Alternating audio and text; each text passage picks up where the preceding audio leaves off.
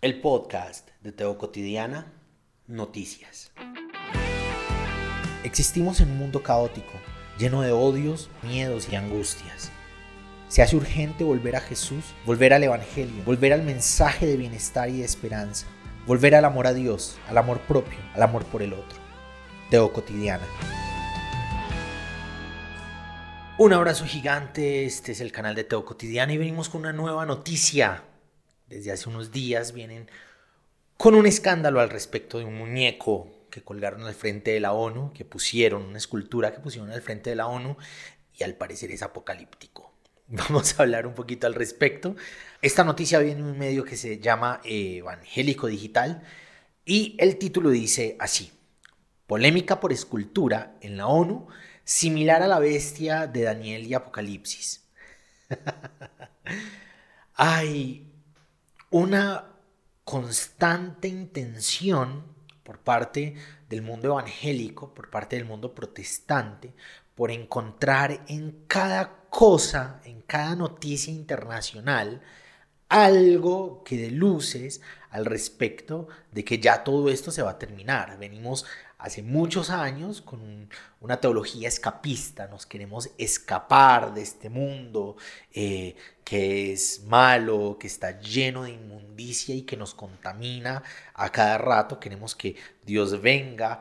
Y como se nos viene prometiendo desde finales del siglo XIX, comienzos del siglo XX, que Dios venga y arrebate a la iglesia, que se lleve a la iglesia a las nubes con él.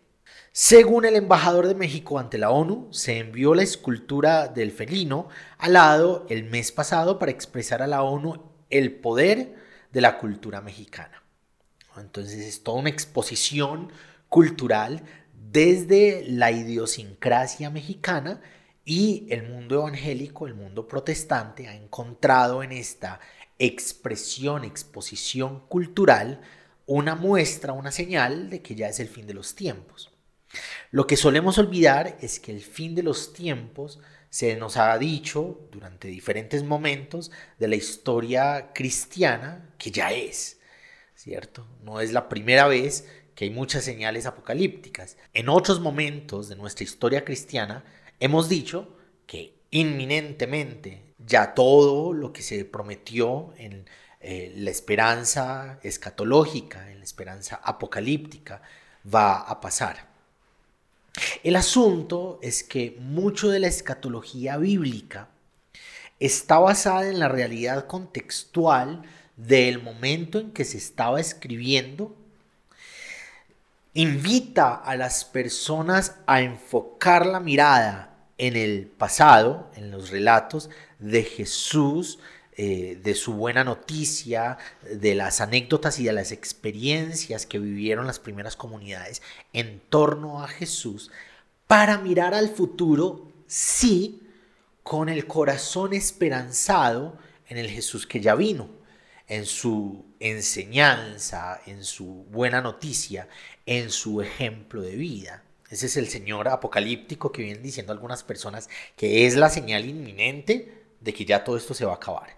Eh, ya llegamos al fin de todas las cosas y la tierra se va a entregar a las llamas y al agua y a varios otros desastres. Van a caer eh, estrellas del cielo para acabar con una tercera parte de la tierra y todo este rollo, que son símbolos en los que debemos encontrar a Dios ocurriendo, sí, son símbolos con un mensaje vigente para nosotros hoy sí, pero que fueron símbolos con un mensaje vigente para las comunidades receptoras de esos escritos de revelación apocalíptica, de esperanza escatológica, en el momento en que fueron escritos, por allá en el, eh, en el segundo siglo después de Jesús.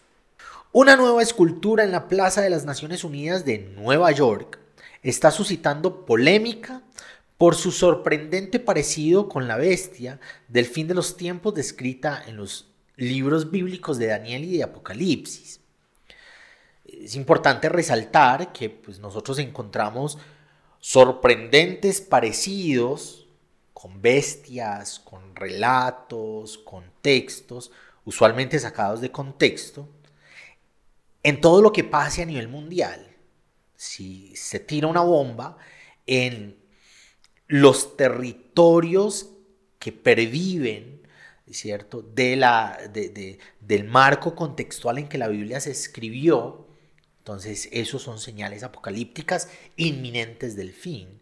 Si a alguien, una figura política, dice algo al respecto de cualquier cosa y lo dice en torno a esos territorios, a esa realidad sociopolítica de los territorios en que, se, en que ocurrieron las sociedades que dieron a luz los escritos bíblicos. Esos son imágenes inminentes de que el apocalipsis ya llegó. Y ahorita se envía una escultura, una artesanía mexicana, un alebrije mexicano, y esa es una, ah, una, una señal inminente, tiene un parecido sorprendente de una bestia apocalíptica que muestra que ya todo esto se va a acabar. Un guardián de la paz y la seguridad internacionales se encuentra en la plaza de los visitantes fuera de la sede de la ONU. El guardián es una fusión del jaguar y águila y fue donado por el gobierno de Oaxaca, México, tuiteó la ONU. Se está proponiendo desde la idiosincrasia mexicana se está proponiendo desde los marcos espacio-temporales mexicanos. No es un tigre ni es un león, es un jaguar. Y es la propuesta artística de artesanías, artesanos mexicanos al respecto de un, sí, un animal mítico, un animal ah, fantástico, muy semejante, se nos explica un poquito ese, eh, el tema cultural de esos animales en la película Coco, cuando este niño, no me acuerdo cómo se llama, mi hijo se sabe de todos los nombres, estaba en el lugar de los muertos y estaban estos guardianes ¿no? de los muertos que les ayuda. Resulta que el perrito con el que siempre jugaba era uno de los guardianes o se convierte en uno de los guardianes luego algo así. Ahí se nos explica todo este tema mitológico, porque cada sociedad, cada cultura, cada agrupación humana tiene mitos y propone mitos desde sus contextos culturales, geográficos, sociales, políticos, religiosos. Entonces, el jaguar es un animal al que tienen acceso los mexicanos eh, y es el animal que se propone en esta artesanía. Y es alado porque es una mezcla de jaguar con águila. Nosotros encontramos en esa escultura, en ese alebrije, desde nuestra idiosincrasia religiosa, una semejanza apocalíptica a los animales apocalípticos. Según el embajador de México ante la ONU, Alejandro Murat, el gobernador de Oaxaca, envió la escultura del felino alado el mes pasado para expresar a la ONU el poder de la cultura mexicana. México encontró en esta posibilidad de mostrar su arte, de mostrar su representación, de mostrar su artesanía y con la artesanía sus artesanos, una posibilidad de una ventana internacional de mostrar su cultura y de abrirse lugar en diferentes territorios, en diferentes idiosincrasias, en diferentes lugares, con esa cultura mexicana, con los colores, con la imaginación, con la, la posibilidad figurativa del arte, con el propósito de demostrar a la ONU que México tiene una cultura poderosa que puede enviar mensajes a través de nuestros artesanos y como hace 76 años, México sigue siendo un guardián de la paz y la seguridad internacional, dijo el embajador en un mensaje de video. Hay toda una ah, fuerza cultural que se mueve a través de las posibilidades políticas, eh, que quiere, tiene la intención de visibilizar a México, su cultura, sus artesanías, sus artesanos. Se trata de un alebrije, una criatura característica de la cultura mexicana.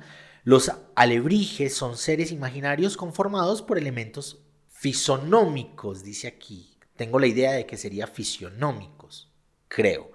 No estoy seguro, de animales diferentes, una combinación de varios animales, no solo fantásticos, sino también reales, que forman un ser fantástico.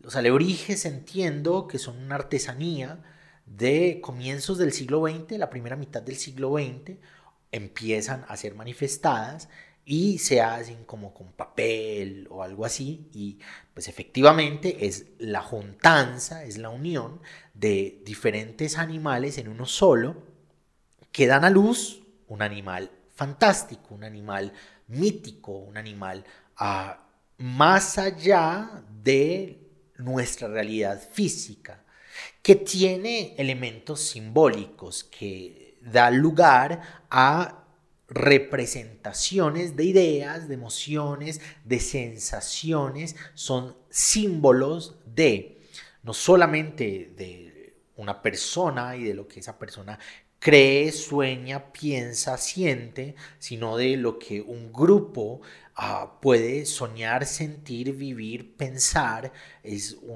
una manifestación artística, cultural, literaria, si se puede decir de esa manera, que genera representaciones que simboliza a una sociedad y sus creencias. Mega Noticias GDL escribe en el tuit el colosal alebrije o axaqueño, denominado guardián de la paz y la seguridad internacional, ya es expuesto en la Plaza de las Naciones Unidas en Nueva York.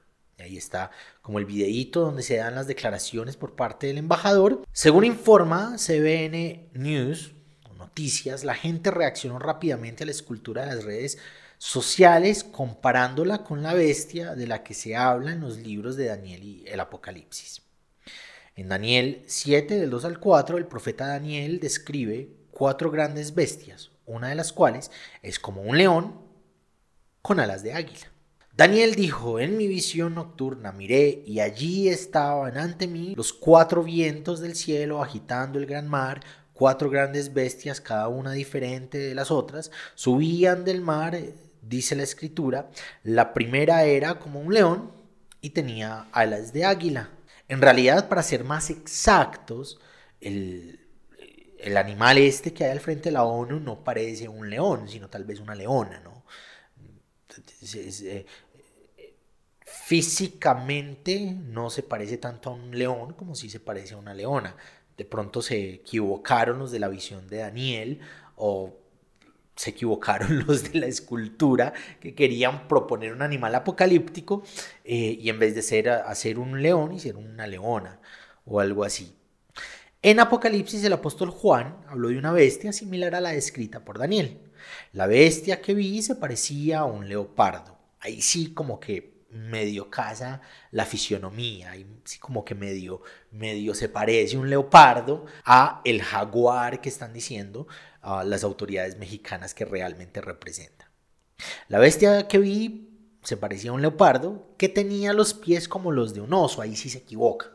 Los pies de un oso son algo diferentes a las patas del jaguar que se proponen en la escultura ah, mexicana y la boca como la de un león.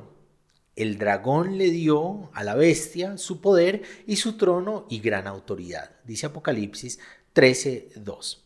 Algunos usuarios de las redes sociales también han señalado, primera de Tesalonicenses 5, 2 al 3, al criticar la estatua, señalando que en la escritura advierte que los incrédulos pedirán paz y seguridad justo antes del rapto de la iglesia.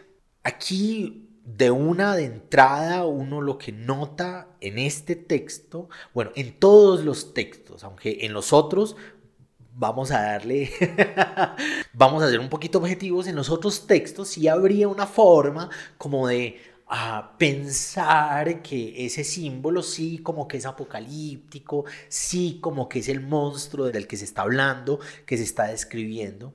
Aquí en Tesalonicenses sí, de entrada, al igual que nosotros, pero como les decía, sí hay una cierta semejanza Entonces hay la posibilidad de agarrarse a esos textos para decir que es apocalíptico todo lo que está pasando. Se sacan los textos de contexto del contexto literario, del contexto político, económico, cultural, sociológico, religioso, geográfico en el que realmente se están proponiendo para decir lo que queramos decir de los textos. Por eso es muy peligroso que nos acerquemos al texto de las escrituras sin darle lugar, sin considerar los contextos, historiográficos y en todos los sentidos de la palabra contexto que pueda haber tras esos textos. Lo que usualmente hacemos es agarrar un textico, sacar ese textico, no nos importa lo que dice antes, no nos importa lo que dice después, no nos importa el marco contextual que socialmente contienen ese versiculito, sino que nos importa cómo ese versiculito se parece a lo que sea que queramos decir que se parece, ¿cierto? Y eso es peligroso, eso es muy peligroso. De tiempo en tiempo, muchas personas han sacado textos de contexto para decir cualquier cantidad de cosas que no son ciertas, que no hacen parte de la idiosincrasia bíblica, que no hacen parte de lo que realmente querían decir los escritores y de lo que realmente entendieron los receptores de los escritos bíblicos. Simplemente nosotros, en nuestra idiosincrasia actual, estamos urgidos por encontrar símbolos apocalípticos. Primera de Tesalonicenses 5, del 2 al 3, dice, porque sabéis muy bien que el día del Señor vendrá como un ladrón en la noche. Mientras que la gente está diciendo paz y seguridad, la destrucción vendrá sobre ellos de repente, como los dolores del parto en una mujer embarazada y no escaparán. Los escritos apocalípticos, la esperanza escatológica, tuvieron vigencia y habló y tuvieron cumplimiento en la comunidad receptora de esas ideas en comunidades venideras después de esa primera comunidad receptora.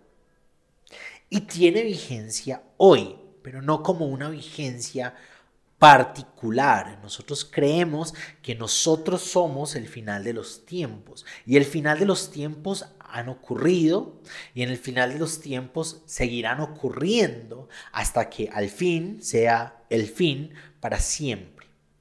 Pero la, necesidad de los escritos apocalípticos y de la esperanza apocalíptica nunca fue el terror, nunca fue que estuviéramos, wow, esto ya se va a acabar, todos estamos ah, mal, todos estamos, todos nos vamos a morir, unos se van a ir, otros se van a perder, unos van a estar en el cielo mientras otros están en el desastre de la tierra. La esperanza apocalíptica se escribió para que dentro de los contextos malos en que la iglesia estaba viviendo, la iglesia tuviera paz, ánimo, aliento, fuerza, esperanza. Entonces, si hay algo apocalíptico en la realidad en la que estemos viviendo, la revelación de Apocalipsis nos habla para que tengamos ánimo, aliento, paz, fuerza, esperanza. Nos invita a mirar al Jesús que ya vino, a aferrarnos a su buena noticia, a la buena noticia de que en Él Dios está ocurriendo en nosotros y nosotras. Por Él Dios está ocurriendo en nosotros y nosotras. Y a vivir la cotidianidad, seguros de que sea lo que sea que pase, al final Jesús, su evangelio, su mensaje, su discurso, su propuesta, sus ideas prevalecen. Gracias por acompañarnos hoy en el podcast de Teo Cotidiana. Te espero para que reflexionemos juntos en el nuevo episodio.